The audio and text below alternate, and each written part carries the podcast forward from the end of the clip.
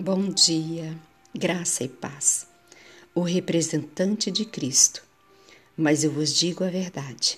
Convém-vos que o vá, porque se eu não for, o Consolador não virá para vós outros.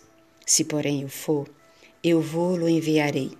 João 16, verso 7. O Consolador é chamado o Espírito da Verdade.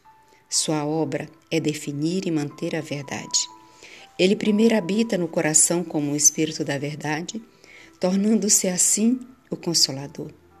Há conforto e paz na verdade, mas nenhuma paz ou conforto real se pode achar na falsidade. É por meio de falsas teorias e tradições que Satanás adquire seu domínio sobre a mente. Ele deforma o caráter, dirigindo os homens a falsos padrões. O Espírito Santo fala a mente por meio das Escrituras e grava a verdade no coração. Assim expõe o erro, expelindo-o da alma. É pelo Espírito da Verdade, atuando pela palavra de Deus, que Cristo submete a si seu povo escolhido.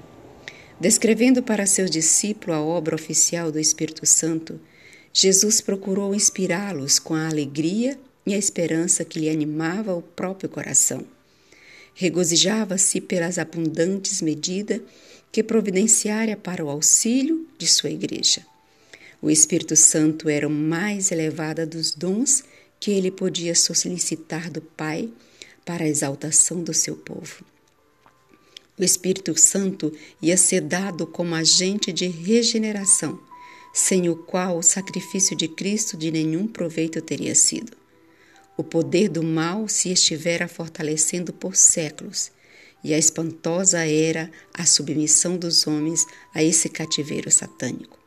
Ao pecado só se poderia resistir e vencer por meio da poderosa atuação da terceira pessoa da divindade, a qual não viria como energia modificada, mas na plenitude do divino poder. É o Espírito que torna eficaz o que foi realizado pelo Redentor do mundo é por meio do Espírito que o coração é purificado. Por ele, o crente torna-se participante da natureza divina.